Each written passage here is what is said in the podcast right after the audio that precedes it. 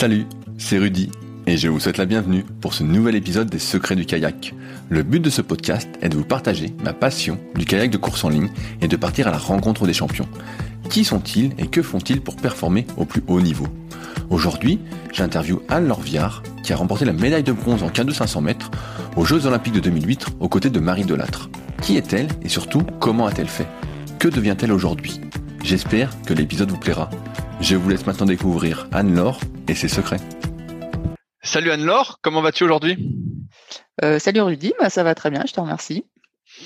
Alors, bah, je voulais faire ce podcast parce que j'ai interviewé euh, ta partenaire de l'époque avec qui tu avais fait une médaille de bronze aux Jeux Olympiques de Pékin. Et euh, tu as inspiré pas mal euh, des filles qui sont aujourd'hui en équipe de France, hein, qui ont grandi avec euh, cet exemple de la médaille.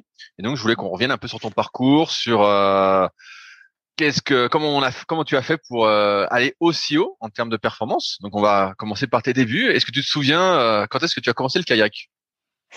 Ah ben oui, oui, je me souviens très bien. J'avais 10 ans. donc l'année de mes 10 ans, en fait, j'ai commencé en fait, grâce à mon petit, enfin mon petit voisin, mon voisin euh, donc, euh, dans le village de chez mes parents, qui euh, en fait lui pratiquait déjà depuis quelques mois, donc Mathieu, et, et, donc un jour, donc on, était du même âge, hein, donc un jour il me propose de, de venir, de venir essayer le kayak, voilà tout simplement donc à Auxonne, donc c'est une petite ville qui se situe à voilà une trentaine, quarantaine de kilomètres de Dijon. Et, euh, et donc euh, voilà, c'était au printemps, donc il faisait, je crois qu'il était plutôt beau. Hein, donc pour commencer le kayak, c'est pas désagréable. Et, euh, et voilà, ça ça m'a plu tout de suite. En fait, je suis rentrée le soir chez moi et j'étais voilà, j'étais super contente de mon après-midi. C'était super bien passé. Et, et voilà, j'ai dit bah voilà, c'est le sport que je veux faire. Voilà, à 10 ans. et auparavant, tu avais fait d'autres activités sportives? Euh, j'avais fait un petit peu de basket, mais euh, je crois que ça m'avait pas vraiment plu. Et sinon, non, j'avais pas fait, euh, j'avais pas fait d'autres activités. Est-ce que, est que, quand tu étais plus jeune, tu étais déjà plus grande que la plupart des filles? J'ai vu que tu étais assez grande. ouais, ouais, c'est vrai que quand, oui, oui, j'étais quand même plus grande que que la moyenne, ouais. Quand, quand tu as commencé le, le kayak, c'était dans ton club, c'était multi-activité? Je veux dire, il y avait eau vive et eau plate, ou c'était que eau plate?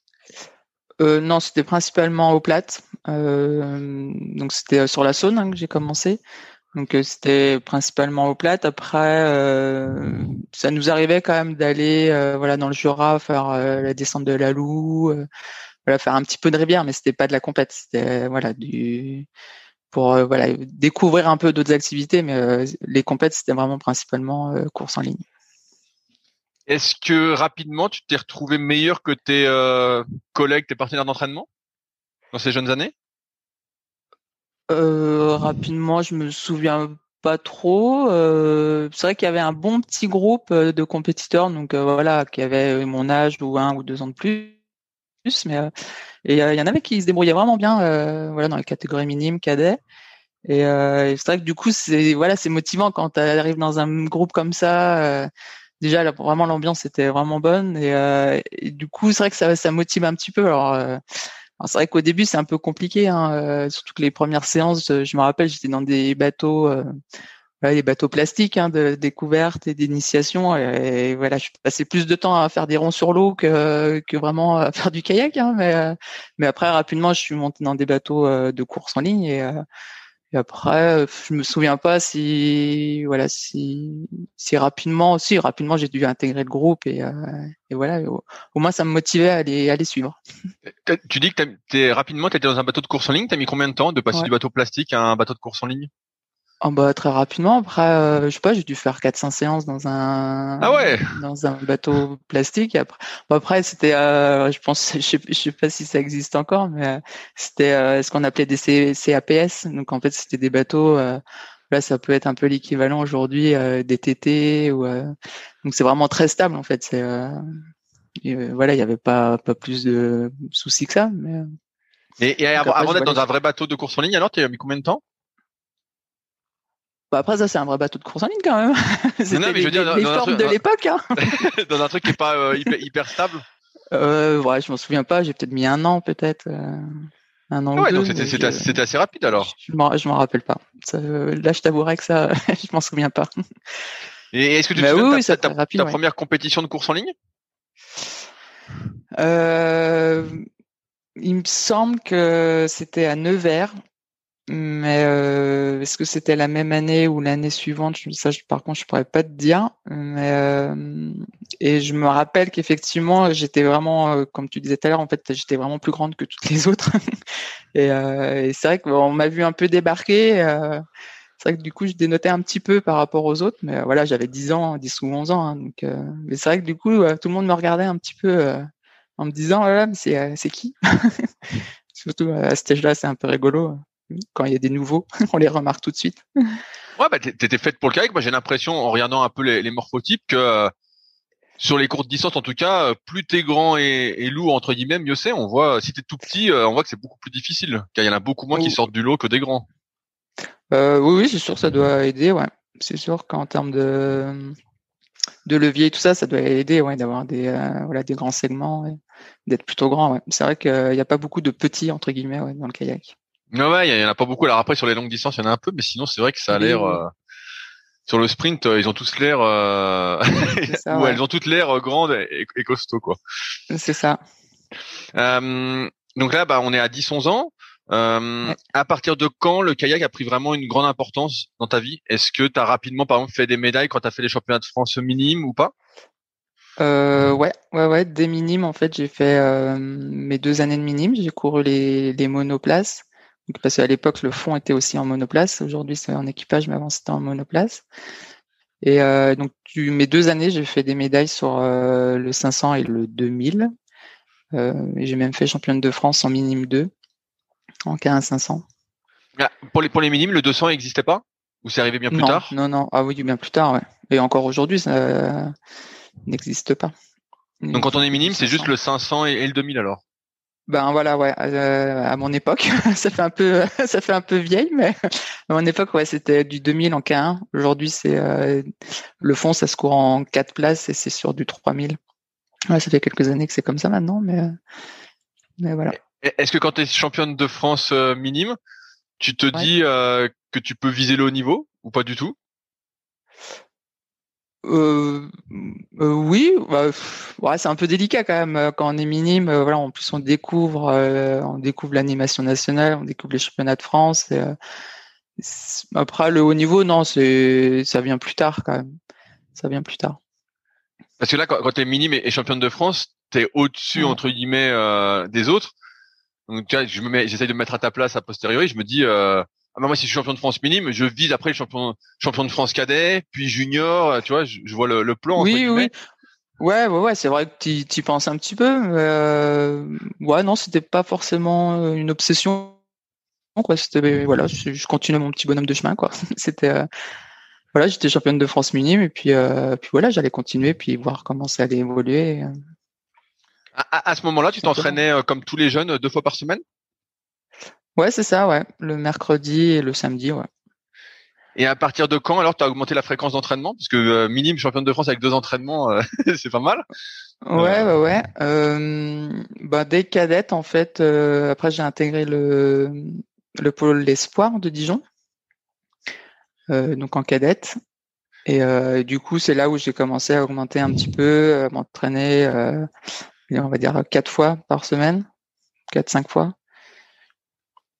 Et, euh, et- là, les entraînements changeaient voilà, ouais. beaucoup de ce que tu faisais habituellement? Euh, pas mal parce que, enfin pas mal entre guillemets parce que euh, c'est à ce moment-là où j'ai commencé à intégrer la musculation que je ne faisais pas du tout quand j'étais dans mon club. Donc c'est là où j'ai découvert, voilà plutôt en cadette, la musculation. Donc c'était, fallait s'y mettre. c'était, c'était pas facile. Et après, euh, non, les entraînements, j'ai pas, euh, voilà, je crois pas que ça changeait. euh, voilà, c'était forcément plus plus dur, plus régulier. euh, il y avait voilà plus de confrontation parce que voilà au, au sport on était nombreux et du coup on était euh, voilà, il y avait une émulation dans le groupe et, et donc l'intégration de la musculation à ce moment-là. On, on- on m'a dit que tu étais très athlétique quand tu étais à haut niveau. Alors, est-ce que tu étais très forte en musculation? Euh, très forte, euh, je me débrouillais, ouais. Après, euh, par, euh, enfin, je sais pas, on peut pas forcément comparer, mais par rapport au feed d'aujourd'hui, je, je sais pas du tout comment je pourrais me situer, mais Mais effectivement, mon record en développé couché, c'est 100 kilos. Ouais, ah, bah, si, si, c'est une super perf. Ouais. Si, ah ouais, t'étais forte. voilà, voilà. Effectivement. Quand, quand tu intègres le, pôle espoir, tu fais quelle étude en, parallèle?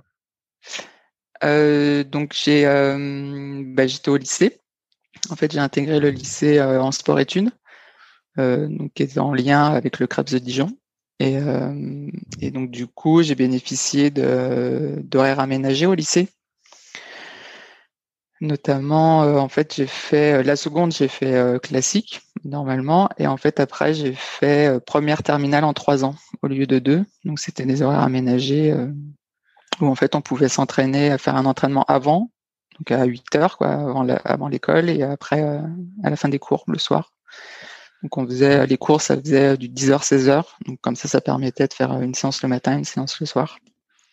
Et est-ce qu'avec cette fréquence d'entraînement accentuée, tu as euh, vraiment euh, progressé beaucoup plus? Est-ce que tu as été championne de France cadette, par exemple? Euh, je crois pas que j'ai été championne de France. J'ai dû peut-être faire deuxième ou troisième. J'étais sur le podium. mais, euh, mais, voilà, oui, oui. En fait, bah, pas en cadette 1, mais des cadettes 2, ouais, j'ai, j'étais ouais, dans les meilleurs. Et à ce moment-là, tu étais en équipe de France avec ces résultats? Euh, en junior 1, ouais, j'ai intégré l'équipe de France euh, quand j'étais junior 1, donc en 98. Et, euh, donc à cette époque-là, c'était, euh, il y avait deux, en fait, deux piges, on va dire. Il y en avait une qui était peut-être, je me rappelle plus trop, vers le mois d'avril, mai peut-être. Donc il y avait une première sélection qui faisait une Coupe du Monde, et après il y avait une deuxième sélection qui pour sélectionner en fait pour les championnats d'Europe. Donc du coup, moi, j'ai intégré l'équipe de France à la deuxième sélection. Euh. Donc en fait, j'ai battu une des, je, je suppose que j'ai dû battre une des filles qui était, euh, qui avait dû faire les coupes du monde. Et j'ai intégré euh, donc juste pour le championnat d'Europe. Et, comment, ça, comment, comment, elle s'est passée cette première expérience internationale alors? Euh, bah, bien, c'était bien. Je découvrais. C'est vrai que c'est euh, commencer par un championnat d'Europe, c'est vrai que c'est un petit peu tu étais tout de suite dans le bain. C'est euh, et je crois de mémoire, on avait dû faire huitième en K4 en finale. Donc euh, voilà, non, c'était une bonne expérience et, euh, et c'était bien de, de, commencer comme ça. Et, du coup après l'année d'après, donc en junior 2, c'est bah, là où on a commencé avec Marie. C'était notre première course ensemble. enfin, on a fait les coupes du monde et les championnats du monde en K2. En fait, des juniors, on a été associés ensemble. Et, est-ce que là, vous performiez déjà toutes les deux? Ben, On a fait sixième ouais, en, championnat du monde. Ah ouais, donc c'était déjà super. Ouais, ouais, c'était déjà, ouais, on était très contents de notre résultat, ouais, déjà. Est-ce que tu avais déjà des qualités de sprint euh, à la base? Quand euh, tu as commencé le kayak au bout de quelques peut-être un an ou deux quand tu les compétitions, tu étais plus rapide, tu sentais que tu étais plus explosive? Euh, ouais, c'est vrai que j'ai toujours eu un peu des qualités euh, de sprinteuse. Après, euh, on ne travaillait pas forcément vu que c'était voilà la distance c'était du 500 mètres, hein, le 200 mètres, il existait mais c'était pas olympique donc en fait on le préparait pas forcément. Mais c'est vrai que j'ai toujours eu des bonnes qualités ouais de, de starteuse, de sprinteuse. c'est vrai que j'ai toujours eu ouais. Est-ce que tu te souviens la première fois que tu as fait une compétition internationale en K1 en cas 1, eh ben, euh, je pense. Ah, le piège. le piège. J'ai pas révisé. Euh, euh, en 15, je, je, je, pense que ça devait être les championnats d'Europe moins de 23 ans en, en 2004. Je, je crois pas qu'avant j'ai, j'ai fait, j'en ai fait. J'ai l'impression que beaucoup font euh, commencent par l'équipage entre guillemets au niveau international. Que la place en fait en K1 est déjà prise ou pas, euh, qui a souvent prise et donc on commence par de l'équipage. Est-ce que c'est souvent comme ça ou je me trompe? Ouais, c'est vrai que c'était souvent comme ça. Ouais, on faisait plutôt de l'équipage. Après, il y a peut-être la toute meilleure qui, pouvait faire euh, du mono, si vraiment elle se détachait du lot, quoi. Mais mais il n'y avait pas vraiment de mono, non, c'était vraiment plutôt du K2, du K4, ouais. Euh, là, je reviens quand tu es en, sport-études. Euh, À ce moment-là, comment on est encadré en sport-études On a un entraîneur attitré pour le kayak, on a un préparateur physique. Comment ça se passe? Euh, Ouais, c'est ça. en fait, il y avait euh, il y avait un entraîneur. Euh, c'est ça qui était dédié, euh, qui était euh, donc au pôle au pôle espoir, dédié au pôle espoir de kayak. Et, et donc c'est lui qui nous suivait sur toutes les séances. préparateur physique, je crois pas qu'il y en avait à ce moment-là. C'était encore pas trop, c'était pas trop à la mode, enfin pas à la mode. c'était pas trop dans l'air du temps, quoi.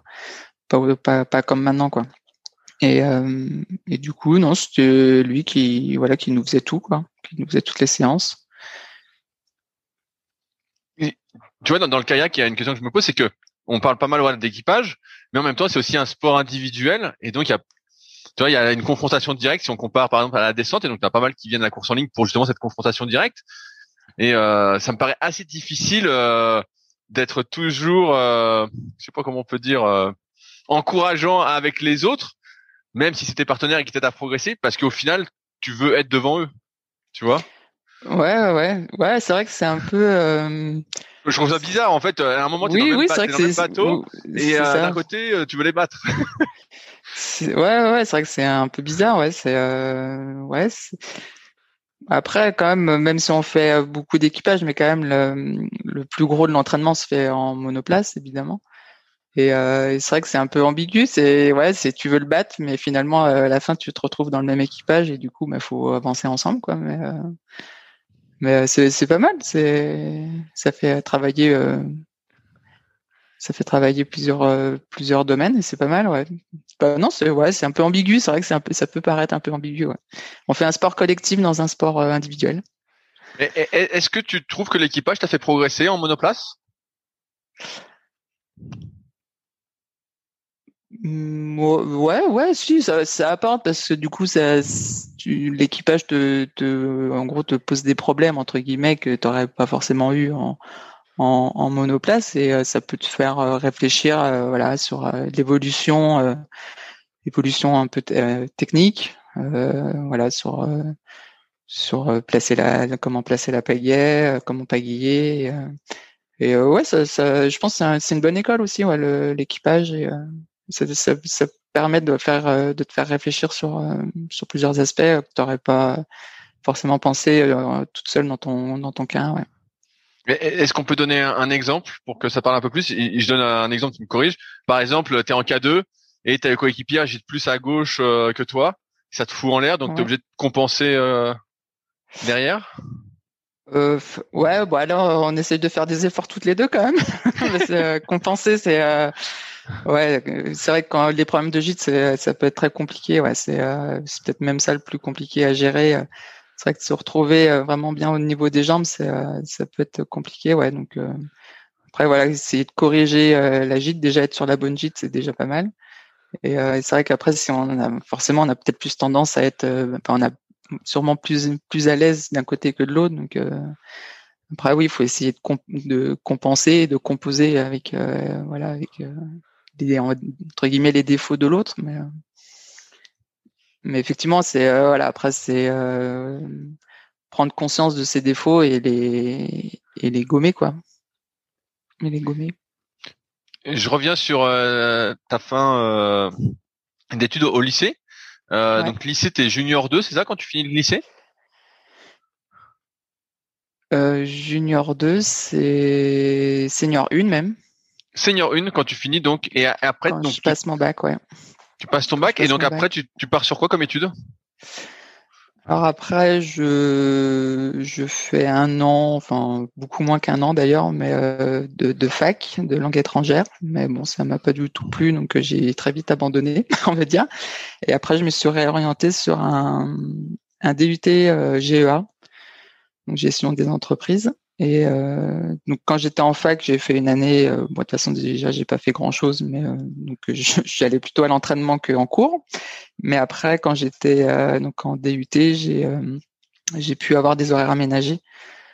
donc en fait, j'ai mon DUT, je l'ai fait en quatre ans au lieu de deux. Donc j'ai ouais. En fait, j'ai eu la chance. Je pense que c'est vraiment une chance que j'ai eu de tomber sur un directeur de, de, de DUT qui était un vrai passionné de sport et de tous les sports. Et en fait, quand je suis arrivé dans son bureau et je lui ai demandé si c'était possible éventuellement de dédoubler des années, et, ben en fait, il m'a dit oui tout de suite. Et et, et, en fait, il, il m'a aidé, quoi. Enfin, ça a été vraiment une aide précieuse, quoi, de pouvoir euh, faire en quatre ans au lieu de deux, c'était, euh, enfin c'était royal pour moi. Et en fait, il, a tout fait pour que pour que j'ai un emploi du temps qui soit euh, qui soit à mon avantage, quoi, que que je puisse aller m'entraîner une, deux, trois fois par par jour, et même au niveau des des, des partiels. En fait, il, voilà, il a été très arrangeant pendant les quatre ans et et même tous les profs, hein, ils ont tous joué le jeu, et, euh, alors que j'étais la seule. Hein, donc euh, autant au lycée, on était euh, voilà une des classes entières, donc c'était entre guillemets plus facile à gérer. Alors que là, j'étais la seule sportive, donc il a vraiment aménagé mon emploi du temps à ma convenance, et voilà, c'était vraiment très cool de sa part. Et, et voilà, ça a quand même contribué à ce que je puisse continuer ma progression dans le haut niveau, quoi. Comment elle se passait ta vie sociale à ce moment-là? Parce que Là, finalement, tu es déphasé avec les autres élèves qui font les mêmes études que toi. Est-ce que ton entourage, en fait, c'est 100% kayak? Euh, bah, euh, beaucoup, ouais, effectivement. Alors après, quand même, euh, bah, j'allais quand même en cours, hein, donc euh, donc les autres élèves, je les rencontrais. Et c'est vrai que pas tout le temps. Hein, du coup, euh, j'étais pas tout le temps avec eux. Je changeais souvent de groupe. Donc pour les cours en TD, en, en amphi, donc ça allait. Mais c'est vrai que souvent je changeais de groupe. Là, au bout d'un moment, je connaissais quand même du monde. Euh, voilà, en plus j'ai retrouvé un, un, copain que j'avais connu euh, au collège. Donc euh, voilà, donc c'était euh, non après c'était bien passé. Eux c'est pareil, hein, ils, ils m'ont facilité quand même euh, la tâche et voilà, ils, dès que j'avais besoin, voilà si je, enfin quand je partais en stage, j'avais besoin des cours, ils me les photocopiaient, ils me les envoyaient, il y avait vraiment pas de souci. c'est vrai que là-dessus ça a été eux aussi ils ont contribué à à ma réussite scolaire. C'était vraiment cool de leur part. Tu, tu, parles de stages. Il y avait beaucoup de stages euh, à ton époque entre guillemets? Euh, ouais, il y en avait vraiment beaucoup. Ouais. On partait euh, très régulièrement. Euh, voilà, c'était des stages en plus de trois semaines. donc, donc ouais, on partait. ouais, entre deux et trois semaines, on faisait voilà beaucoup.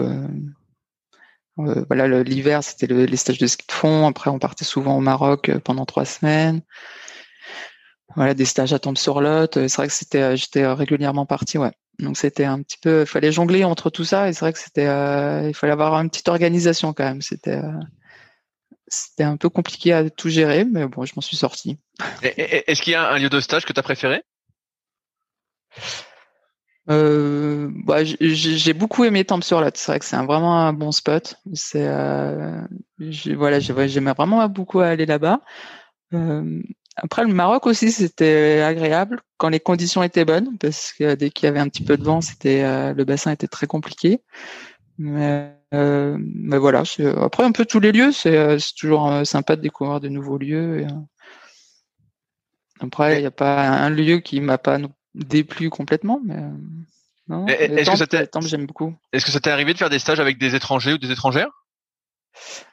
Euh, oui, il y a une année, on, enfin, on, s'entraînait pas vraiment avec elle, mais on était parti euh, bah, en 2004. Euh, je sais plus, ça devait être dans le mois de février ou mars. On était parti euh, tout un groupe de filles en, Floride, et en fait, on s'entraînait, euh, on s'entraînait un petit peu avec le groupe des Canadiennes, euh, qui, en fait, les Canadiens, ils s'entraînent très très souvent en Floride euh, l'hiver.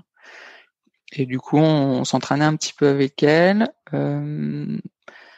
Après, bon, ça m'a pas vraiment servi, mais c'est ma dernière ma dernière année. J'étais allé par, j'étais parti m'entraîner euh, au Portugal, donc avec les filles de, de l'équipe euh, portugaise.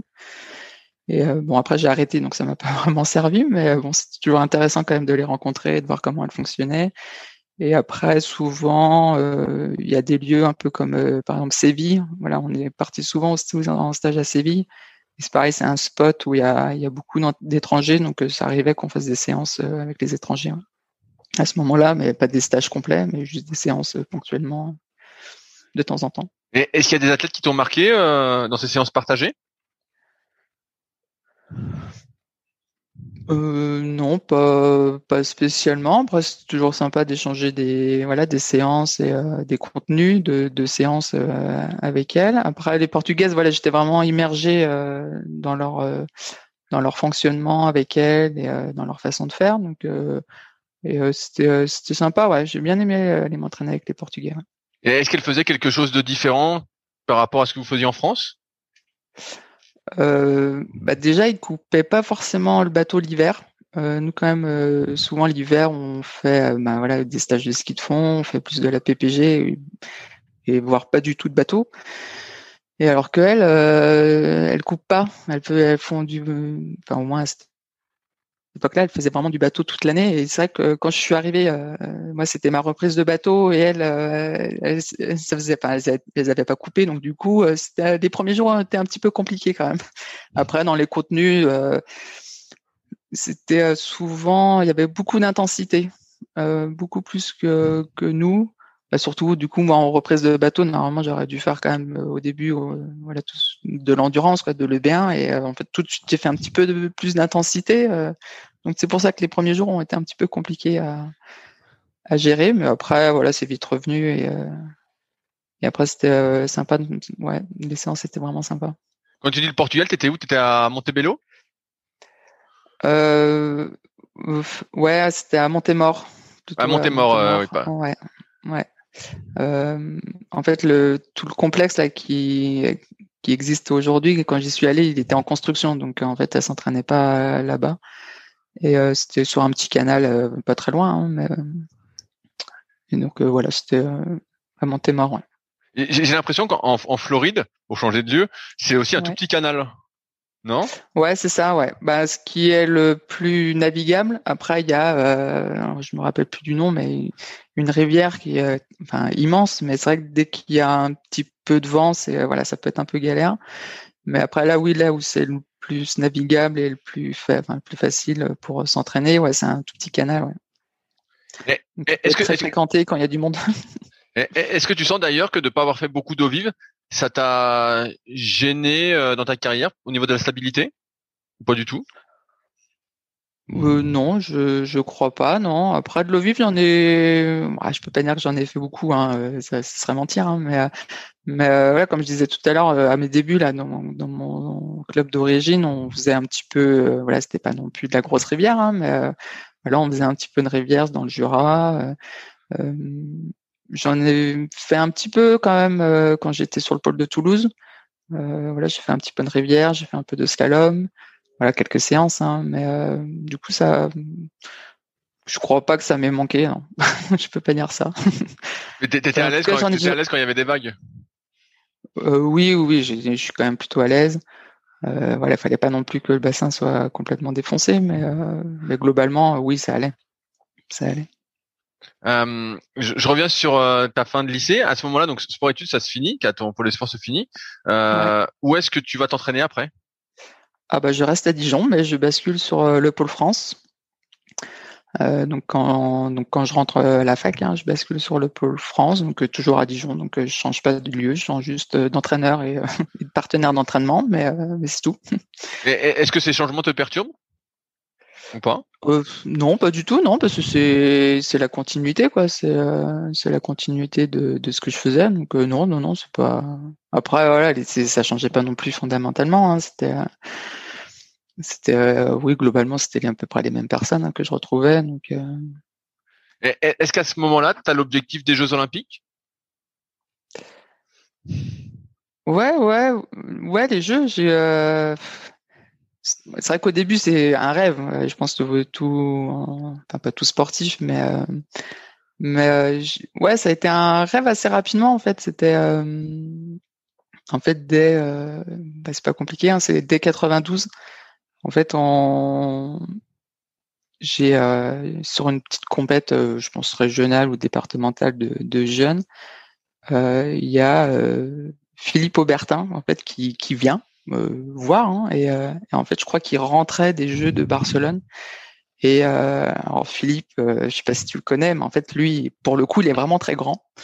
Donc moi, du, haut de mes 10, 10 11 ans, voilà, alors Philippe, c'était voilà, il, voilà, il est, venu, il était disponible, il, voilà, il nous a un peu partagé son expérience et ce jour-là, je me suis dit, ah là, mais ça va être trop cool d'aller aux Jeux Olympiques. Mais voilà, c'était une réflexion de, gamine, quoi. Mais, mais je crois qu'au final, ça m'est toujours un petit peu resté dans, dans le coin de la tête et et, et c'est vrai que plus plus je progressais, parce qu'au final, chaque année, je progressais, je progressais dans la hiérarchie, mes chronos s'amélioraient, je m'améliorais. Et, du coup, ça m'a un petit peu toujours suivi, quoi. Et, et, au bout d'un moment, je me suis dit, bah ouais, finalement, les Jeux Olympiques, peut-être que, bah, peut-être que je vais pouvoir y aller, ouais. C'est du, du, coup, c'est voilà, c'est devenu, c'est devenu un objectif. C'est devenu un objectif, ouais. Ouais, parce que tu as participé à, assez tôt à tes premiers Jeux Olympiques. Tu avais euh, 23 ans, si 23 ans, c'est ça, ouais. Donc c'est c'est venu hyper rapidement dans ta carrière, en fait, ces Jeux d'Athènes. Euh, ouais, ouais, ouais, c'est vrai, ouais. C'est vrai que c'est venu assez tôt, ouais. C'est euh, surtout qu'en plus, euh, quand même, au bout d'un moment, moi, j'y croyais plus trop aux Jeux d'Athènes, mais euh, en fait, on a été sélectionné euh, avec Marie très très tardivement, en fait. Comment ça se fait? Bah, c'était bah, déjà en donc en 2003 donc on était déjà aligné en, en K2 donc pour les pour les, les premiers quotas pour les premières la première distribution de quotas donc en 2003 on je crois qu'on doit faire troisième de la finale B deuxième ou troisième donc euh, forcément ben, on loupe le quota l'année d'après au rattrapage de donc à Poznan, c'est pareil, on, ne on récupère pas de quotas supplémentaires. Et en fait, c'est, euh, on va dire, avec toute la détermination donc euh, du DTN de l'époque, donc Antoine Gucci, qui euh, lui maîtrisait vraiment bien tout ce qui était redistribution de quotas, enfin libération de quotas, on va dire entre guillemets, de en fait, ils savaient que jusqu'au jusqu'au dernier moment, en fait, il y a des pays qui pouvaient euh, libérer des quotas.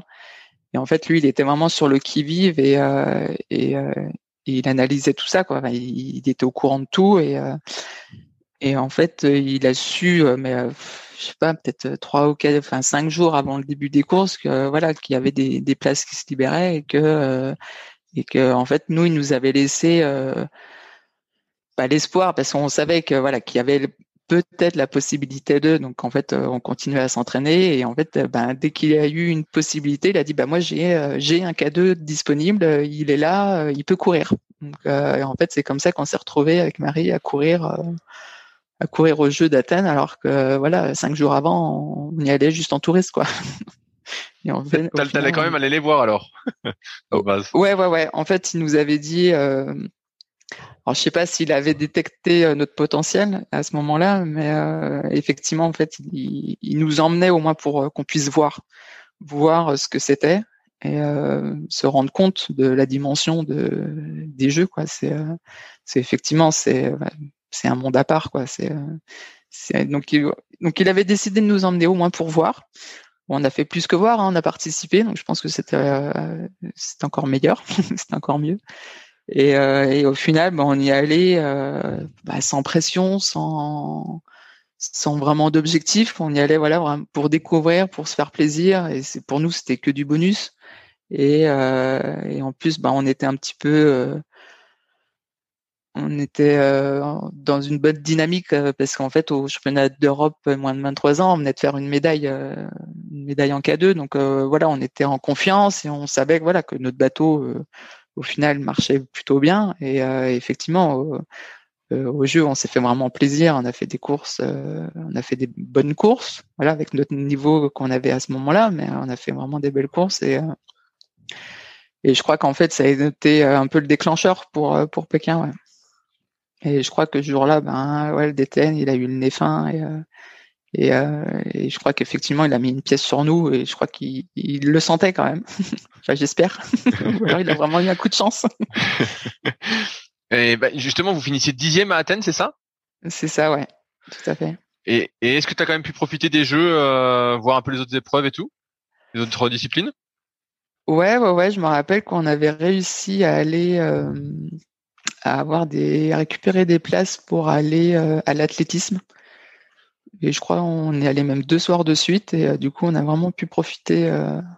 et en plus on était hébergé au village olympique, donc on a vraiment profité. On était au cœur, au cœur de l'événement et ça c'est voilà c'est quelque chose à vivre aussi le village olympique c'est c'est c'est sympa à vivre c'est sympa c'est c'est une petite ville qui vit 24 sur 24 mais c'est sympa Ouais, surtout que, comme je disais, tu étais à 23 ans, donc tu étais super jeune euh, en prévision de la file, donc j'imagine que c'est une super expérience. Bah ouais, ouais, ouais. Puis c'est vrai que de, c'est vrai que tu te balades, tu croises des stars américaines, tu croises, euh, enfin voilà, tu croises des, des gens que tu vois que à la télé et voilà, et dont t'admires euh, les performances. Mais là, voilà, tu vas manger, tu, tu tombes sur Maurice Green, tu tombes, euh, voilà, sur sur plein de stars internationales et c'est vrai que c'est c'est impressionnant. Ouais.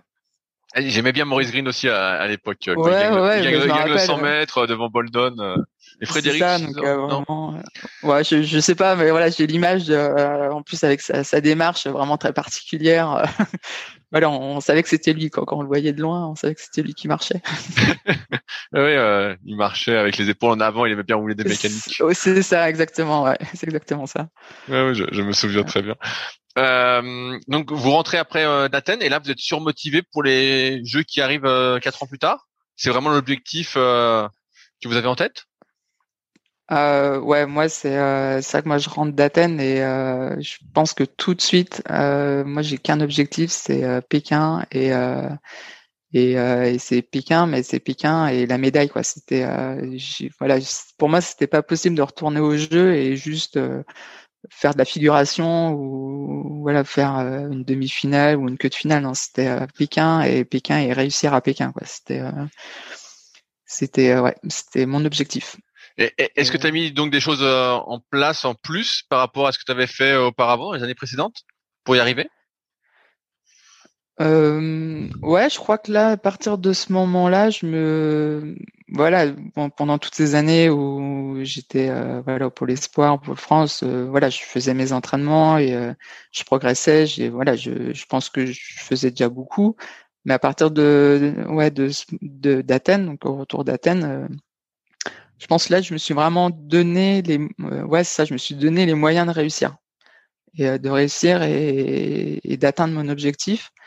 Et effectivement, bah voilà, c'était euh, m'entraîner un peu plus, euh, intégrer des paramètres que voilà que que que je voyais pas plus enfin pas c'est pas que c'était pas intéressant mais par exemple euh, la diététique. Donc euh, tu vois contrairement alors euh, toi contrairement parce que écouté le podcast de Marie et en fait elle voilà elle expliquait qu'elle se bagarrait pour prendre du poids et en fait moi c'était un peu l'inverse je me suis un peu bagarré pour en perdre. Et et et c'est vrai que ça partir c'est vrai qu'à partir de 2005 où voilà j'ai intégré un peu plus ces notions là de diététique de de perte de poids, de préparation mentale, c'est pas forcément venu tout de suite, mais euh, voilà, je l'ai un petit peu intégré aussi.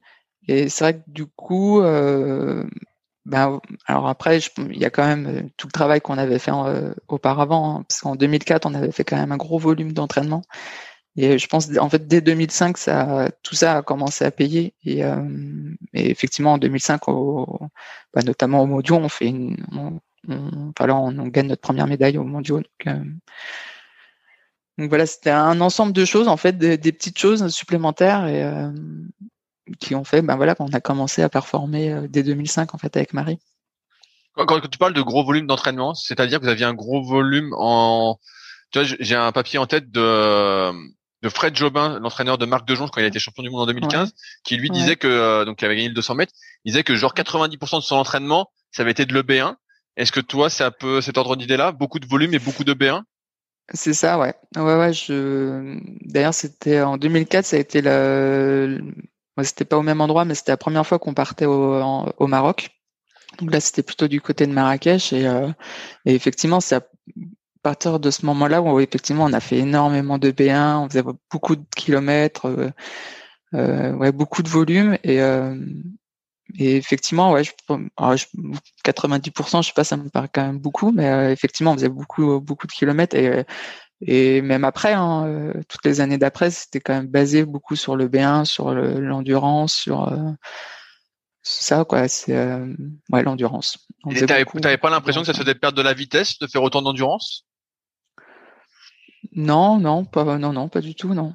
C'était contraire en fait c'était vraiment c'est le B1 c'était aussi placer sa technique parce que en fait si t'as pas une technique pas parfaite hein, parce que je pense qu'elle n'existe pas mais travailler tes, voilà, ta gestuelle en EB1, il faut la maîtriser déjà en EB1 pour pouvoir la maîtriser euh, à vitesse max.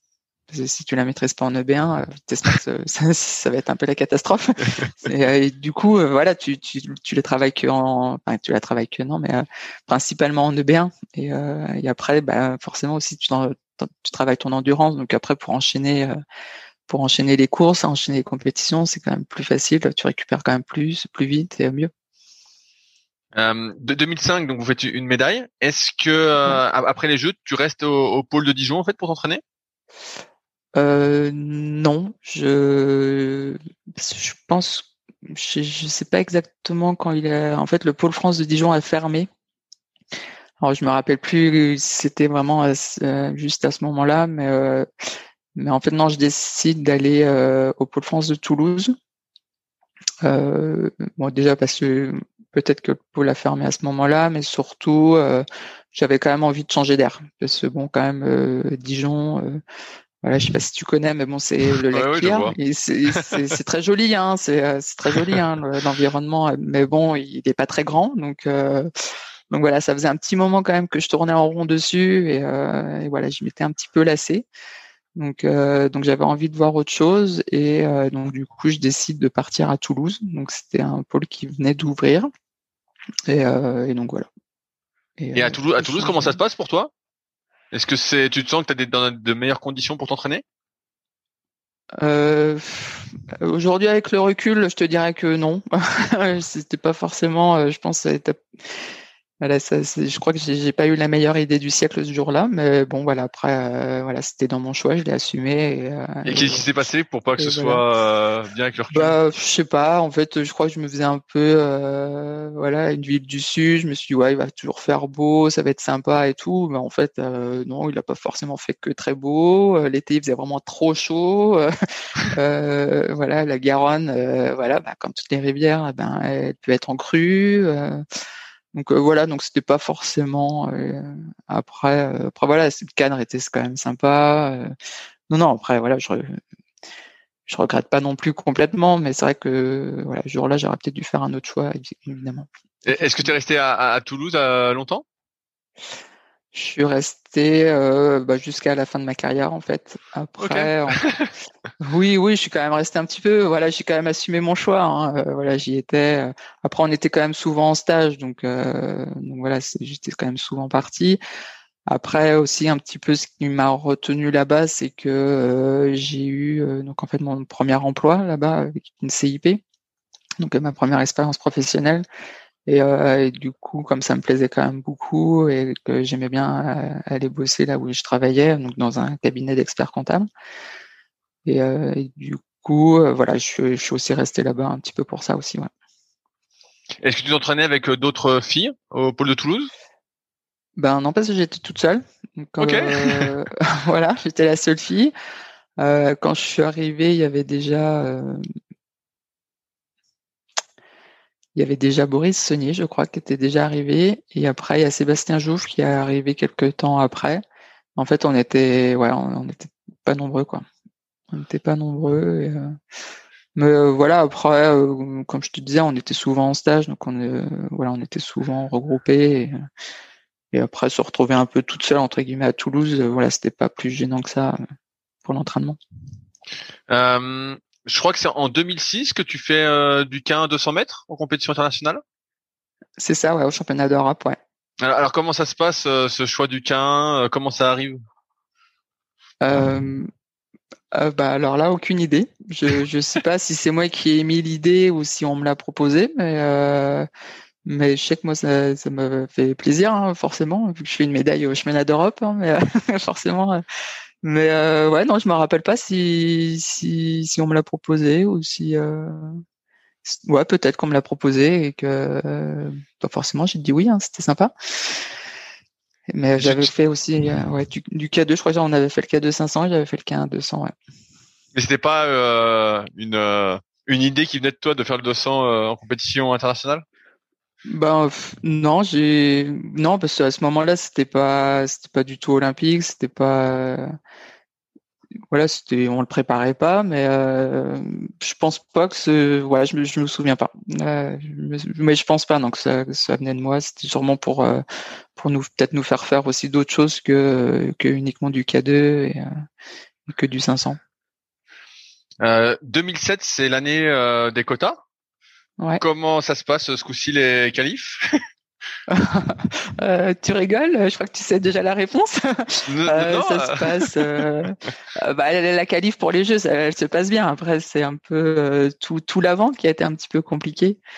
pas compliqué, notamment dans, dans notre K2, donc avec Marie, où,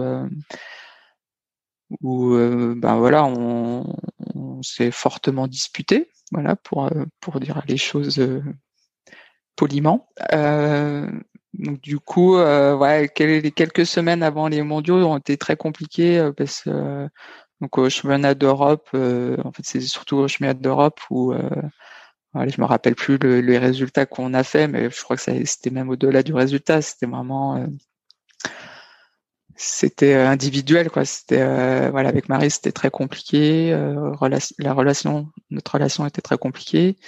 Du coup, voilà, ça a clashé très fort. Euh, tout d'un coup, on a décidé de plus faire de K2. Donc euh, voilà, donc quelques semaines avant les, les mondiaux pour euh, les quotas pour les jeux, c'était peut-être pas peut-être pas la bonne idée, mais mais voilà, c'était comme ça. Alors effectivement, c'était c'était une période un peu compliquée à gérer, mais je crois que toutes les deux, on a été suffisamment intelligentes pour bah, pour se rendre compte que voilà que notre objectif, on avait un objectif commun qui était euh, qui était euh, bah, la médaille au jeu, hein, c'était ça, hein. et que je crois que on était euh, consciente que l'une sans l'autre peut-être on n'y arriverait pas. Donc je crois qu'on a eu l'intelligence en fait ben, de, de mettre tout ça au clair et et de repartir on va dire sur des bonnes bases et, et au final ben, de se faire confiance mutuellement et, euh, et, voilà, et quelques semaines plus tard, et eh ben, je crois qu'on a eu raison vu que bah, au mondiaux de 2007, on fait de nouveau une médaille de bronze. Donc c'est vrai que celle-là, elle était un petit peu euh, inespérée, mais euh, mais voilà, on, on l'a réussi ensemble. Ouais, c'est pour ça que je te disais tout à l'heure, c'est c'est un sport individuel et à la fois en même temps un sport d'équipe, donc c'est pour ça que c'est compliqué aussi de. Mais ouais, mais complètement, complètement, c'est. Euh, c'est euh, c'est ça, c'est d'abord un sport individuel et après il faut euh, réussir à, à, à, faire un sport collectif, quoi. Même si on n'était que à deux, mais au final c'est c'est un collectif et euh, et il faut composer, il faut composer. effectivement, il faut s'entendre dans le bateau techniquement.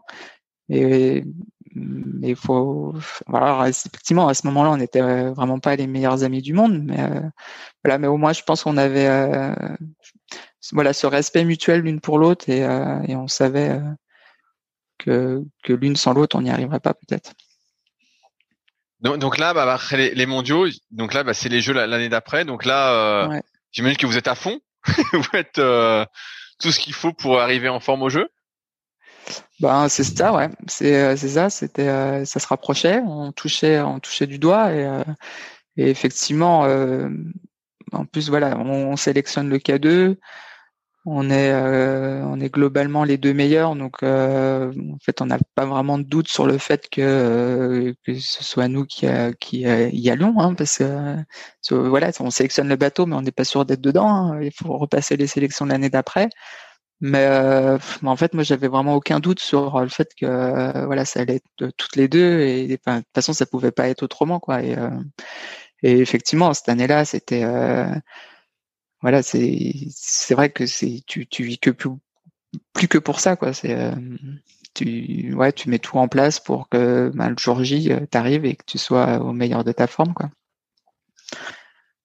Est-ce que ce coup-ci vous, vous, aviez la pression, tu ressentais la pression pour les Jeux de Pékin? Comparativement à Athènes? Ouais.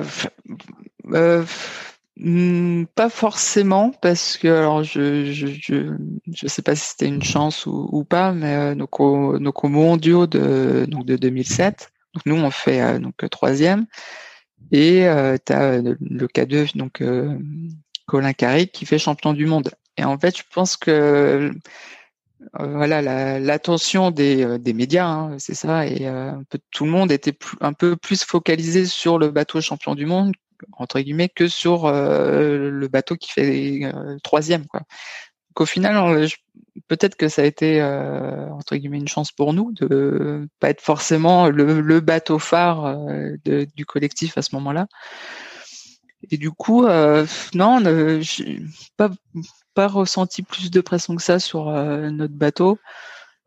Après, je pense qu'on a été assez voilà, après on avait l'expérience quand même euh, déjà de, des premiers jeux. Vraiment, je pense que ça nous a vraiment servi euh, pour Pékin. Et, euh, on avait l'expérience voilà des, médailles internationales qu'on avait pu faire pendant toute l'Olympiade et tout ça, ça nous a servi.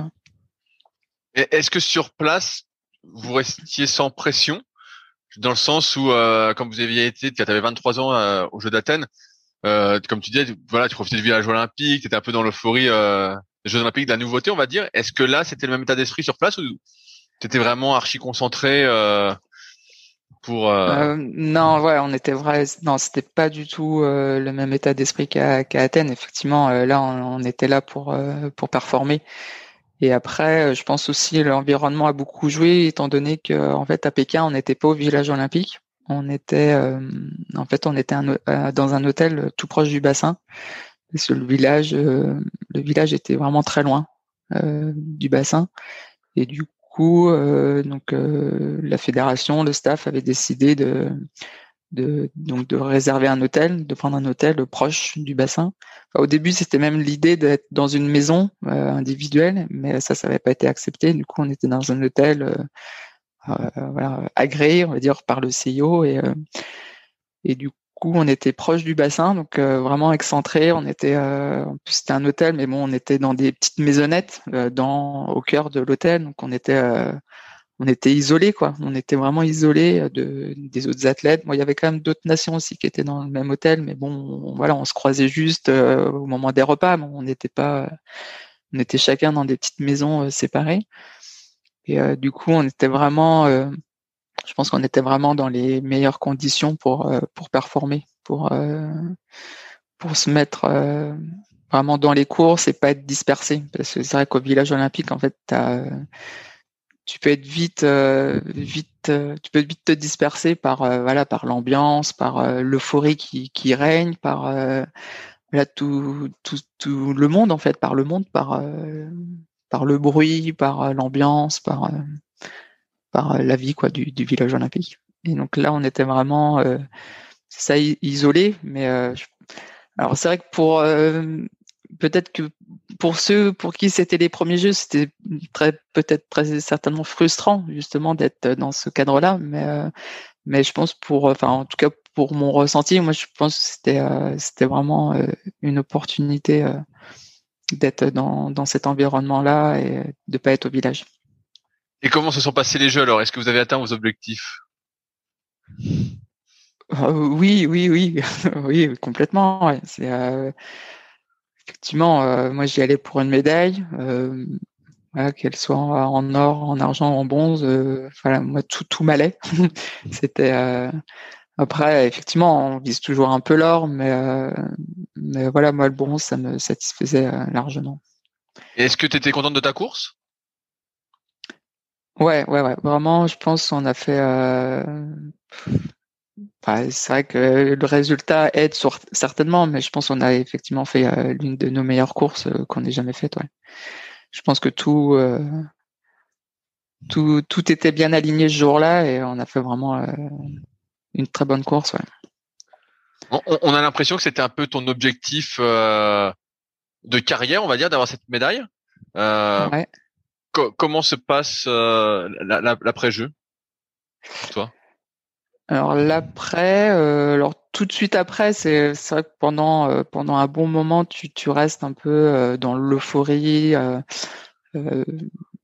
dans, sur voilà sur sur un petit nuage. C'est vrai que dès que tu as la médaille, tu tu l'as pas quitté du coup quoi. Ouais ouais mais c'est ça quoi. Tu, tu dors avec hein, au début, tu dors avec. Hein. c'est un peu ça quoi.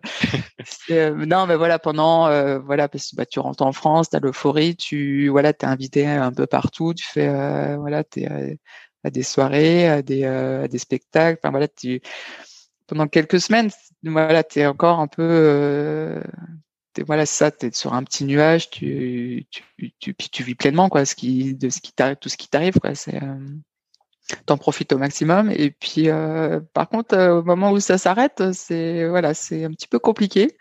Faut voilà il a fallu le gérer. C'était euh, bah, forcément t'accumules un petit peu de fatigue aussi. Mais du coup, ouais, faut, faut le digérer, faut, faut passer à autre chose. Euh, ouais, c'est pendant quelques semaines, c'était un petit peu compliqué quand même. Et puis, bah, faut te remettre, euh, il faut te, te, remettre à l'entraînement un peu plus sérieusement, et, euh, et voilà. Euh, est-ce qu'il y a des retombées quand on fait une médaille de bronze aux Jeux Olympiques? Est-ce que derrière on est invité dans les médias On a des sponsors qui arrivent par enchantement? Comment ça se passe? Euh, Bah, des sponsors, non, pas forcément plus que ça. Euh, des médias, oui, voilà, t'es invité à des soirées, t'es invité, euh, voilà, un peu, euh, un peu, un peu partout, quoi. En plus, tu vois, donc j'étais originaire de Dijon, j'étais passé par Nevers, j'étais à ce moment-là, j'étais à Toulouse, donc c'est vrai que j'étais invité un petit peu, un petit peu partout, quoi. Donc c'était, ouais, tu, ouais, t'as ça, t'es invité un peu partout. Après les sponsors, non, pas forcément plus que ça. Mais, euh, donc voilà. Après c'est, après c'est de la satisfaction, on va dire personnelle. Hein. C'est, euh, c'est, c'est de l'égoïsme, hein, un petit peu le sport de haut niveau. Donc t'es, t'es, contente pour toi et puis voilà. il y a aussi d'autres personnes qui sont contentes pour toi. Oui, oui, oui, tout à fait. Mais ah bah oui, je pense qu'il y a eu du monde de, de content pour moi. enfin, j'espère. Mais oui, oui, non, effectivement, effectivement, il y a beaucoup de de, de monde euh, qui, qui est impacté par euh, voilà par cette médaille. Comment tu fais pour te remotiver justement après pour te fixer un nouvel objectif vu que c'était un peu l'objectif phare euh, de la carrière? Est-ce que tu te dis je vise les Jeux de 2012 et ce coup-ci c'est médaille d'argent, médaille d'or? Comment tu, tu fais? Euh, bah, je, je, justement, je fais pas beaucoup. effectivement, ça a été très compliqué. Euh, effectivement, c'était effectivement, ouais, moi je m'étais vraiment programmé pour une médaille à Pékin.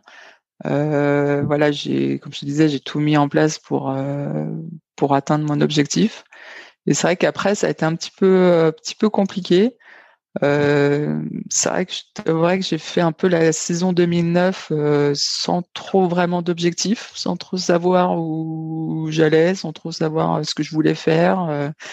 Euh, voilà, je m'entraînais parce que, bah voilà, parce que il fallait que je m'entraîne, mais euh, mais effectivement, j'avais plus la même euh, la même la, c'était plus la même intensité que que jusqu'en 2008 c'était plus, bah, tu, tu, fais quand même, tu fais quand même troisième au championnat du monde sur 200 mètres quoi. oui effectivement ouais. Ouais ouais je, effectivement j'arrive à faire une médaille de bronze au, au mondiaux en 2009 euh, voilà, bah, on en parlait tout à l'heure, hein, de mes qualités de sprinteuse. Après, voilà, à ce moment-là, c'était encore pas olympique, donc, euh, il n'y avait pas de spécialiste comme il peut y avoir aujourd'hui. Euh, donc voilà, ouais, je m'en, sors, je m'en sors comme ça. Mais bon, c'était pas un objectif, c'était pas, voilà. En plus, j'ai fait toute la saison. Donc en 2009, donc donc après les Jeux, Marie, donc elle fait une pause hein, pour faire pour faire un bébé. Et du coup, bah moi je me retrouve, euh, je me retrouve euh, en K1. Je fais que du K1 euh, de toute l'année. Donc, donc en plus, je suis la seule fille en équipe. Donc c'était voilà, c'était un petit peu compliqué à gérer tout ça. Mais donc ouais, ouais, je finis quand même ma saison sur une médaille, médaille de bronze au championnat du monde. Mais qui suffit pas à te remotiver à fond. Non, non, c'est vrai que et pourtant euh, et pourtant on venait d'apprendre que le 200 mètres allait devenait olympique donc au, Jeux de Londres, mais euh, non, ça m'a pas ça m'a pas suffisamment remotivé. Non, j'ai pas retrouvé euh, ça, c'est la, même envie. voilà, voilà ma médaille de bronze à Pékin. je sais pas, je crois que je m'en je m'en suis largement satisfaite et et et voilà, et ça me suffisait en fait. Euh, euh, euh, comment t'as mis fin à ta carrière? Eh ben, j'ai, bah, donc tout 2009, donc je savais vraiment pas où j'allais. Enfin, voilà, j'avais pas vraiment d'objectif. Je me projetais vraiment pas sur Londres. Je me projetais pas sur les Jeux de 2012. Et, euh, et c'est vrai que décider d'arrêter sa carrière, c'est un processus qui est beaucoup plus difficile qu'on ne le pense. Et, et, mais toi, tout à l'heure, je te disais que euh, toi, préparation mentale, j'avais pas forcément euh, eu besoin tout au long de ma carrière ou que très ponctuellement. Et au final, je crois que à ce moment-là, ça m'a été le plus le plus bénéfique. Et, euh, et effectivement, je me suis fait aider à ce moment-là à justement à, ben, passer le cap, à se dire, bah, effectivement. Euh, j'ai plus envie parce que voilà, je, le savais hein, fond de moi que j'avais plus envie, j'avais plus la même niaque, j'avais plus euh, ouais c'est ça, j'avais plus envie d'aller à l'entraînement quoi, tout simplement. Et euh, mais bon, c'est entre le dire et enfin se le dire et le dire à tout le monde, se l'avouer et en fait ben, franchir le cap. c'est ça en fait, franchir le cap de dire ben ouais aujourd'hui ben j'arrête. Et, et du coup c'est c'est très compliqué ouais. Et euh, c'est vrai qu'à ce moment-là, ben, j'ai eu besoin d'aide. Et en fait, c'était, euh, j'avais déjà travaillé un petit peu avec lui. Euh, en fait, un c'était plutôt un préparateur mental que plutôt un psychologue, mais euh, préparateur mental et euh, qui travaillait avec la Fédé. Donc, je, je sais pas, ça faisait peut-être deux ou trois ans qu'il travaillait avec la fédération, là, Christian Ramos. Et c'est lui hein, qui, en fait, qui m'a, qui m'a aidé, qui m'a orienté. Et qui m'a aidé à franchir ce, ce cap. Ouais, c'est euh, c'est un peu compliqué. En fait, ce qui est compliqué, je pense, c'est euh, déjà ben, effectivement de se l'avouer, de, de, et puis c'est surtout euh, se dire, euh, en fait, c'est l'annoncer. Enfin, l'annoncer publiquement. non, mais c'est non, mais c'est ça en fait. C'est l'annoncer publiquement. Voilà. Bon, déjà à ce moment-là, voilà, François quand même m'a beaucoup aidé aussi. Et euh, mais c'est euh, voilà l'annoncer euh, bah, voilà, son président de club, aux entraîneurs et puis surtout bah, en fait à sa famille. Se dire est-ce qu'ils vont comprendre, est-ce qu'ils vont forcément ils vont le respecter hein, parce que c'est un choix c'est un choix personnel hein, mais est-ce qu'ils vont comprendre pourquoi j'arrête à ce moment-là? Parce qu'en plus j'ai décidé d'arrêter j'avais fait toute la saison hivernale donc j'avais quand même fait j'avais pas fait le plus simple dans notre euh, dans notre entraînement. Hein.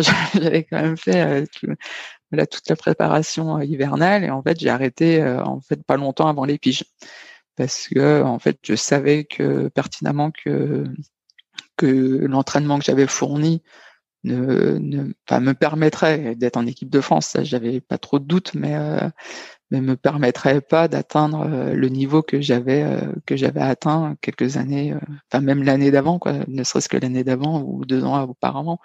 Je savais pertinemment, enfin je savais très bien ce qu'il fallait mettre en place pour avoir une médaille, voilà, en championnat du monde ou aux Jeux Olympiques si j'allais jusqu'à là-bas. Et je savais très bien que que ce que je faisais à l'entraînement depuis bah, maintenant un an et demi, euh, ça, voilà, c'est, ça allait, déjà ça se dégradait. Euh, voilà, l'entraînement, j'y allais. Euh, c'est pas que j'y allais à reculons, mais pas loin. Et euh, je savais très bien que ça suffisait pas pour performer. Donc, donc voilà, j'ai pris la décision en fait d'arrêter avant de faire la course de trop. Donc au final, bah, je me suis arrêté sur une médaille de bronze en championnat du monde. Donc, donc je crois que je me suis bien arrêté. T'as arrêté hyper jeune, parce que t'avais 29 ans en fait. Ouais, c'est ça, ouais. Ouais. Ouais, ouais, j'ai arrêté jeune, ouais. Et c'était quoi le ton, ton, ton, plan de, de vie à ce moment-là? Alors tu voulais travailler à temps plein euh, dans le cabinet où tu étais euh, Oui, du coup j'ai travaillé un petit peu à temps plein dans le cabinet euh, où j'étais. Euh, du coup, bah, ça a un peu amélioré ma. Parce que ouais, j'étais en CIP, donc j'y travaillais, mais pas forcément beaucoup. Hein. j'ai pas fait beaucoup de temps non plus dedans.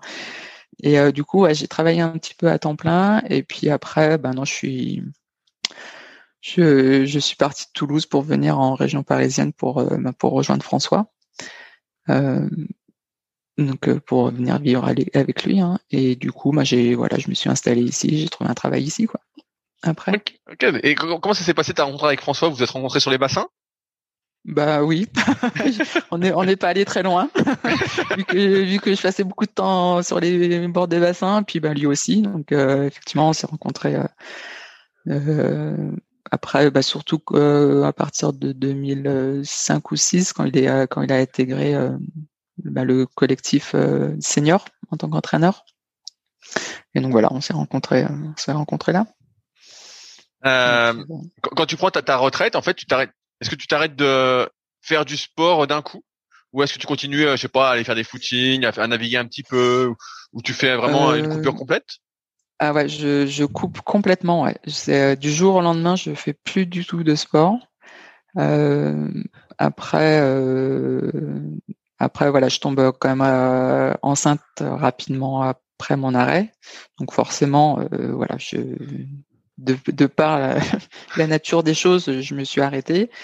Et par contre, après, j'ai repris enfin, rapidement, oui, quelques mois après mon accouchement, j'ai repris à naviguer. J'ai repris, euh, ouais, je, pagayais hein, comme ça, vraiment euh, sans aucune euh, intention de, de faire de compète ou, euh, ou, quoi. Hein.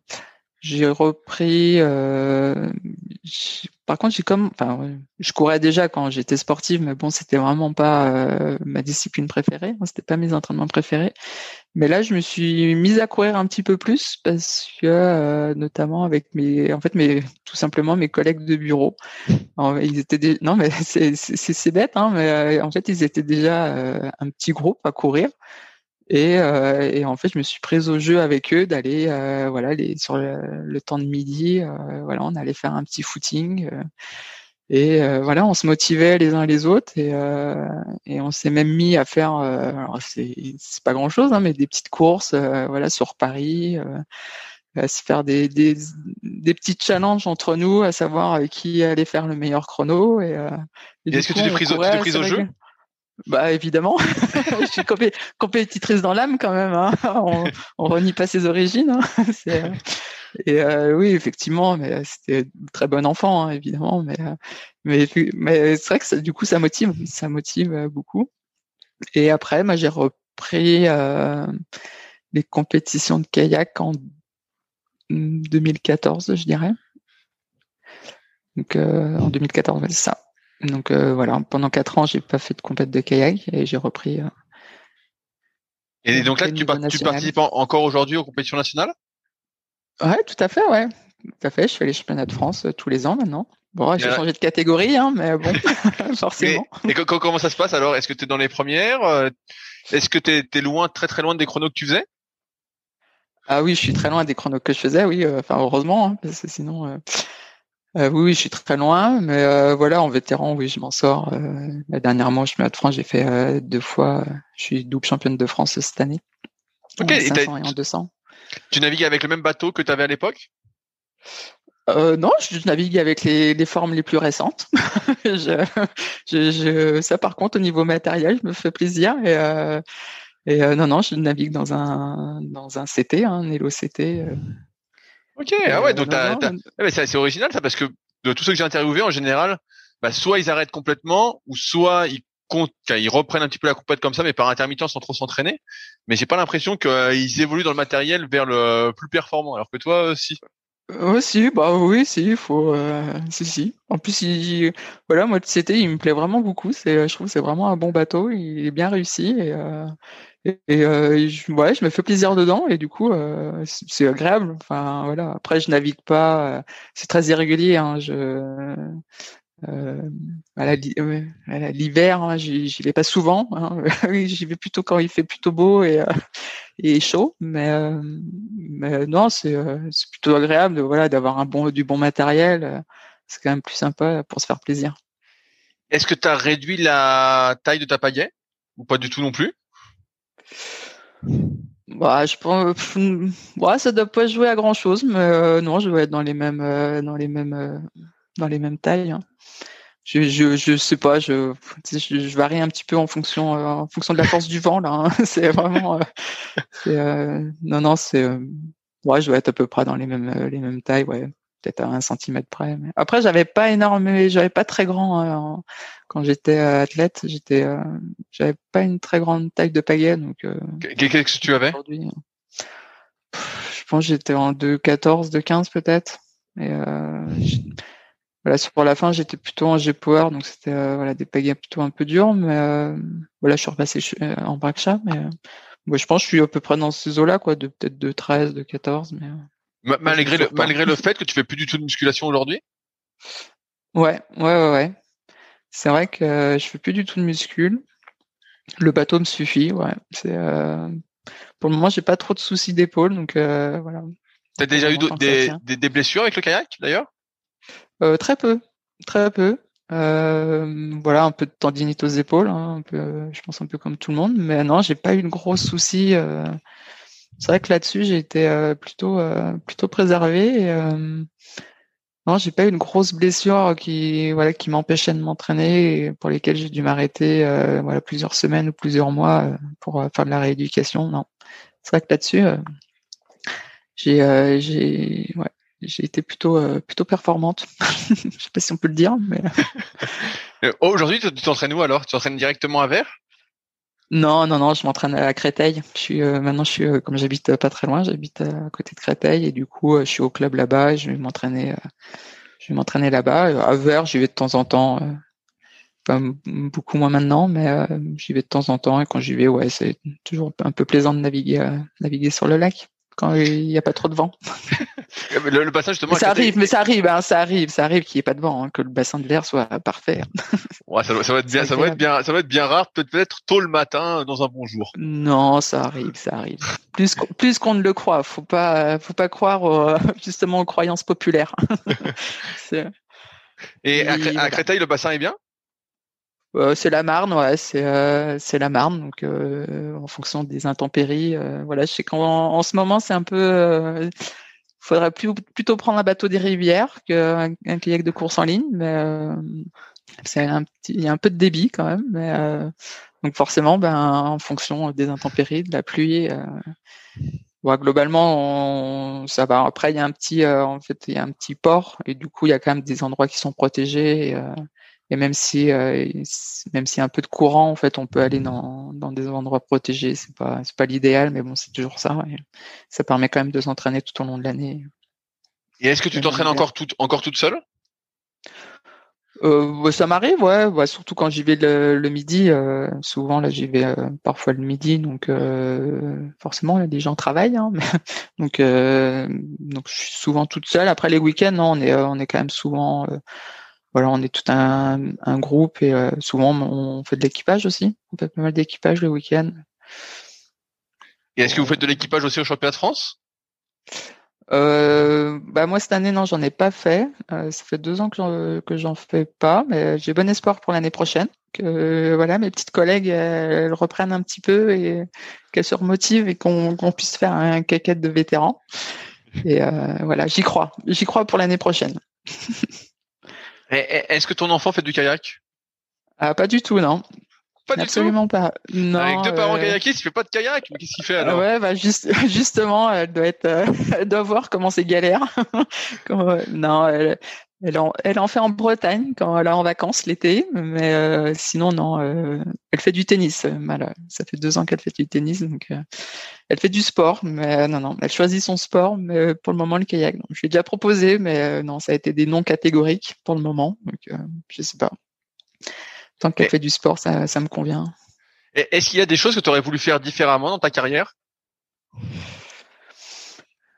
Euh, différemment, non, pas forcément, non, parce que tout, tout ce que j'ai fait, euh, voilà, ça, ça a contribué à, à, voilà, à mon évolution et à, ma, à mes performances. Hein, et, non, bah, comme je disais tout à l'heure, peut-être que si j'avais peut-être un peu plus réfléchi, peut-être que je serais pas allé au pool de Toulouse, mais euh, bon, mais encore, c'est voilà, c'est pas non plus, je le, je le regrette pas et ça, ça m'a pas non plus desservi, hein, mais mais voilà, mais sinon, euh, non, non, il faut pas regretter, hein, faut pas regretter ses choix. Puis euh, après, certainement qu'il y aurait peut-être des choses que j'aurais pu faire euh, mieux, différemment, mais ça, on le saura jamais. Hein, si ça aurait été mieux. j'ai l'impression que après toi et Marie, ça a ouvert la porte un peu à, à la possibilité d'être performante en tant que femme. Avant vous, j'ai l'impression qu'il n'y avait pas vraiment de femmes très performantes. Et là, maintenant, on voit qu'il y a pas mal de filles euh, qui performent, qui ont un très bon niveau, etc. Euh, Est-ce que tu avais des personnes que des françaises qui étaient euh, là avant toi et qui performaient vraiment à fond, qui t'ont motivé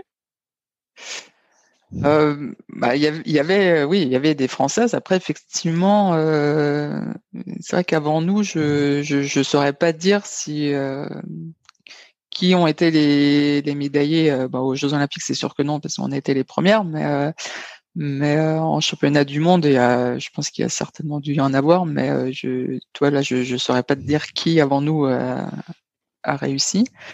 Mais euh, effectivement, il y avait, euh, oui, quand j'étais en pôle espoir ou au début du pôle France, il y avait, euh, il y avait du, il y avait des filles, voilà, qui, qui, qui avançaient et c'était, voilà, c'était mon objectif, hein, voilà, tout, tout ce qui était.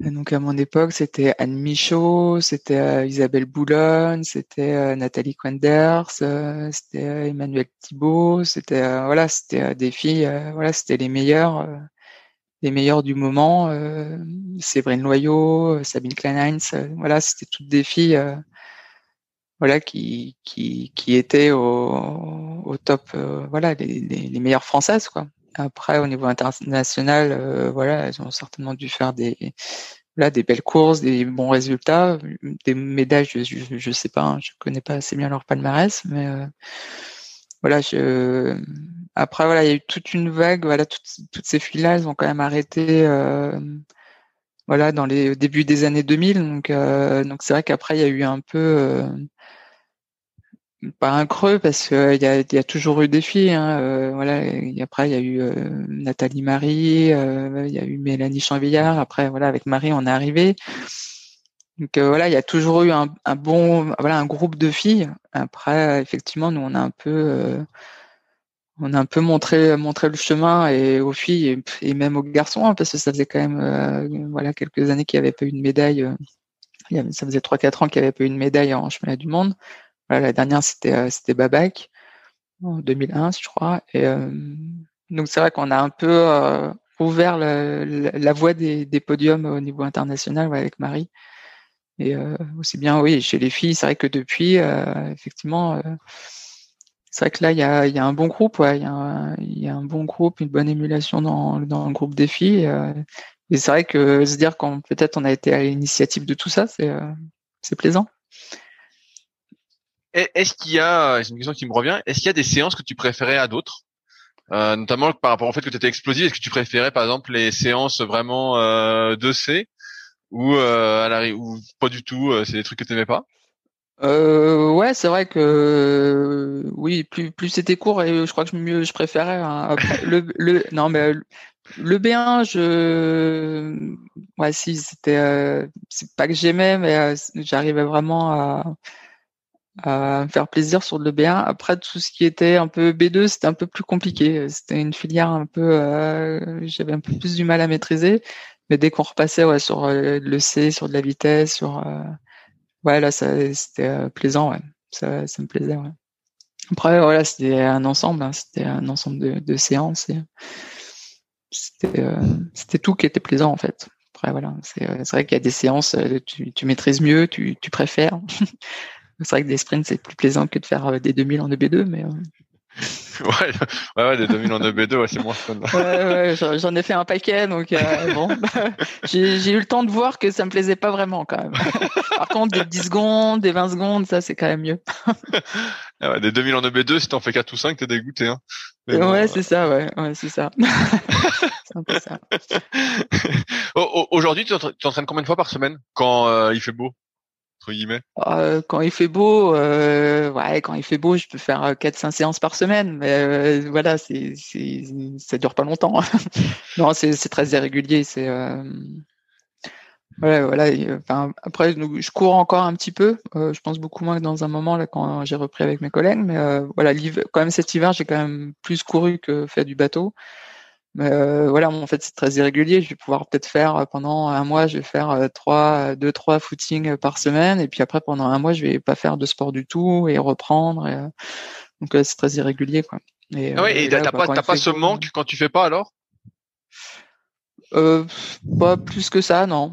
Non, non. C'est euh, bon après en plus là, c'était euh, voilà, je vais prendre la personne que ces ces derniers mois ça a été un petit peu compliqué un peu pour tout le monde, mais voilà en plus voilà je fais beaucoup de télétravail, c'était voilà en termes d'organisation, enfin voilà j'aurais pu avoir le temps, mais voilà c'est c'était un petit peu dur à gérer tout ça, donc niveau boulot, avec le télétravail, avec euh, voilà ma fille, avec euh, bah, finalement François qui était encore pas mal parti en stage euh, malgré tout.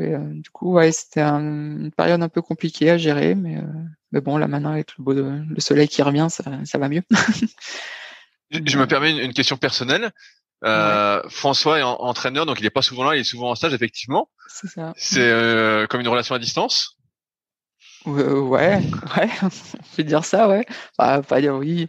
Je crois, je sais pas si ça va lui faire plaisir d'entendre ça, mais euh, non, bah effectivement, il est beaucoup parti. C'est euh, voilà, c'est une organisation à avoir. Hein. C'est en fait, c'est c'est pas simple, ni en fait ni pour lui ni pour moi, hein, parce que voilà, pas voir sa fille grandir la moitié de l'année, c'est voilà, j'imagine que c'est pas c'est pas facile. Euh, moi après voilà après euh, moi toute seule à la maison avec elle bah, effectivement faut aussi gérer euh, voilà maintenant elle est un peu plus grande ça ça devient un peu plus facile entre guillemets mais c'est vrai que quand elle a été bébé c'était un peu compliqué ouais ça a été un peu compliqué mais bon je m'en suis sortie pas trop mal je pense pour le moment aujourd'hui tu travailles dans quoi? Toujours dans la gestion euh, ouais, ouais, je suis non, non, je suis dans un service comptable à la RATP. Donc, euh, donc voilà, donc euh, je peux pas faire plus parisienne que moi maintenant. et, et, comment est cette vie parisienne alors comparée à Toulouse ou à Dijon? Est-ce que tu t'y fais ben, ouais, je m'y fais, ouais, ouais, ouais. C'est vrai qu'en plus, euh, ce qui est, enfin, je sais pas si c'est rigolo, mais euh, en fait aussi j'avais un peu choisi Toulouse euh, en me disant euh, non mais moi la région parisienne, euh, je veux pas en entendre parler, jamais j'irai, c'est pas pour moi. Et, euh, et, au final, ben voilà, j'y suis. j'y suis. J'ai un travail d'une entreprise bien parisienne dans une entreprise bien parisienne et euh, et au final, ben, on s'y fait. Hein. Euh, après, je crois que j'ai aussi la chance d'habiter dans un dans une petite ville vraiment très sympa, en bord de Marne, euh, pas très loin du, bois de Vincennes. voilà, je pense qu'on n'est pas pas à plaindre. On est vraiment dans un bon quartier. On est on est euh, voilà, on est bien loti et du coup, euh, bon, on s'y fait, on s'y fait et c'est pas euh, voilà, il y a pas a pas que des bons côtés. Hein, dès que dès que tu veux bouger, que tu prends la voiture, tu tu maîtrises pas ton temps de, ton temps de travail. Hein, voilà, c'est c'est un peu ça, mais mais sinon non, c'est c'est c'est plaisant, c'est agréable. Euh, J'arrive un petit peu au bout de mes questions. J'ai deux petites questions euh, pour finir. Euh, une que j'ai rajoutée récemment, c'est est-ce qu'il y a un livre qui t'a fortement influencé durant ta carrière et que tu pourrais euh, nous conseiller? Si tu lisais des livres. Hein. Euh, bah, influencé, non, pas pas, forcément. non. Un film? Oui, je, je lis un film non plus. je, je, regarde, mais après qui m'ont influencé, non, c'est pas. Je peux pas dire ça, non. Après, voilà, j'aime beaucoup, j'aime bien lire, hein, euh, j'aime bien lire, mais je crois pas qu'il y ait de, de livres qui m'aient influencé, non, et de films non plus. Et est-ce qu'il y a quelqu'un que toi tu souhaiterais entendre dans le podcast? Euh... Ouais, bah, t'as déjà fait beaucoup, hein. T'as as déjà eu beaucoup de beaucoup d'interviews. Mais euh, après, bah, comme je te dis, comme c'était, comme je t'ai dit tout à l'heure, euh, comme ça a été un peu euh, le, le, le, déclencheur de, de, de, mon rêve, on va dire, euh, Philippe Aubertin. C'est vrai que ça serait intéressant d'avoir un peu euh, son ressenti sur sur sa carrière. Et après, bah, voilà, tout un peu tout, tout, le tous les noms des filles que je t'ai cités tout à l'heure, voilà, tout ce qui est Anne Michaud, euh, et voilà Emmanuel Thibault, enfin Emmanuel Barbet. voilà, je sais que j'ai, je me suis beaucoup entraîné avec elle, donc c'est vrai que ça a été aussi un peu euh, un peu un peu mon moteur euh, voilà quand je suis arrivé euh, mes premières années sur Pôle France fin de Pôle Espoir et début de Pôle France où, où voilà je me suis entraîné beaucoup avec elle avec il y avait aussi beaucoup on s'entraînait aussi beaucoup avec des canoës voilà, parce qu'on avait le, même niveau. Hein, le kayak dame, canoë homme, c'est ça va à peu près à la même vitesse. Donc du coup, il y avait quand même souvent aussi des canoës dans, dans, dans le lot. Donc Laurent Barbet, puis bah, Sylvain Hoyer. je me suis beaucoup entraîné aussi avec lui, qui a qui fait partie de la famille Oyer, qui est, euh, quand même connu et reconnu dans le monde du canoë français. Donc euh, voilà, Sylvain, Laurent, euh, et puis bah ouais, tout Anne Michaud, Isabelle Boulogne, Séverine Loyau aussi, ça a été elle, avait couru au, au jeu d'Atlanta en K2 avec Sabine Clanens. Donc voilà, les deux aussi, ça pourrait être intéressant d'avoir d'avoir leur ressenti sur euh, voilà sur toute cette période. J'ai noté, tous les noms, mais je sais pas si j'arriverai euh, à contacter tout le ah, monde. Ah ouais, à contacter tout le monde, non. c'est sûr que. Bon après, il y en a qui sont encore un peu dans le milieu. Euh, voilà, je sais qu'Isabelle Boulogne, elle est, enfin c'est Isabelle Gégou maintenant, mais voilà, elle, elle, pareil, elle navigue toujours. voilà, elle fait toujours les championnats de France. Elle est, je l'ai toujours vue sur le bord des bassins, quoi. C'est c'est euh, voilà, c'est des noms de entre guillemets de mon enfance, quoi, mais euh, elles sont toujours là. Ok, bah cool. Bah, j'arrive au bout. Est-ce qu'il y a des sujets, si jamais qu'on n'a pas abordé, que tu souhaitais aborder, sur lesquels tu souhaitais revenir? Euh, Bah non, on a quand même balayé pas mal de choses. C'était intéressant. ouais, ouais, c'est toujours surprenant de revenir a posteriori sur ce qu'on a fait. ouais, ouais. Et puis oui, oui. Et puis c'est vrai que maintenant je pense euh, aussi euh, maintenant que j'ai arrêté depuis euh, depuis longtemps, j'ai je pense j'ai un autre regard que que sur ma carrière qu'un athlète qui est encore en activité. Je pense si voilà si j'avais été en activité, très certainement j'aurais pas eu les mêmes réponses, mais mais voilà j'ai un regard je pense très certainement critique sur sur ce que j'ai fait, sur ce que sur mon mon parcours et voilà j'ai sûrement une autre analyse que quand j'étais dans le, dans le vif du sujet. Est-ce qu'il y avait, j'ai une dernière question, un, défaut technique que tu as gardé tout au long de ta carrière malgré le fait que tu te sois acharné euh, dessus pour le gommer? Bah, j'en ai sûrement des, défauts, mais je les vois pas comme ça, non Ouais, non, c'est euh, euh, peut-être un peu euh, ma poussée de jambe qui n'était pas forcément euh, la meilleure qu'on puisse avoir. Mais, mais est-ce, qu'à ton époque on travaillait beaucoup les jambes en musculation? Parce que j'ai l'impression que ça arrivait un peu plus tardivement, non? Ben en, en, fait moi je suis arrivé en pôle espoir en même temps que que comment? Que Karsten Neumann qui était donc le l'équivalent du directeur du def quoi ce qu'on appelait dans l'époque euh, dans un moment le def mais et du coup c'est lui qui a euh, qui a beaucoup mis euh, ça en place toute la partie préparation physique tout ce qui était musculation course à pied voilà il y avait énormément de tests de musculation. Voilà j'aurais pu dire la, la, fréquence mais ça devait être je sais pas tous les deux mois ou deux mois et demi on devait faire donc des tests de musculation. Donc ça consistait à faire euh, donc des deux minutes en, développé couché et en tirade planche. Alors les poids, je me rappelle plus combien c'était, mais euh, ça devait être autour, je sais pas, peut-être 30, 40 kilos. Et en fait, il fallait faire euh, le plus de reps possible en deux minutes. Donc en fait, il y avait les entraîneurs qui comptaient un, deux, trois. Donc c'était et, du coup, bah voilà, on travaillait. Et c'est vrai que c'est lui qui a avant, je sais pas trop comment c'était, hein, donc c'est pour ça que c'est aussi intéressant d'avoir euh, voilà l'avis des, des un peu plus anciens.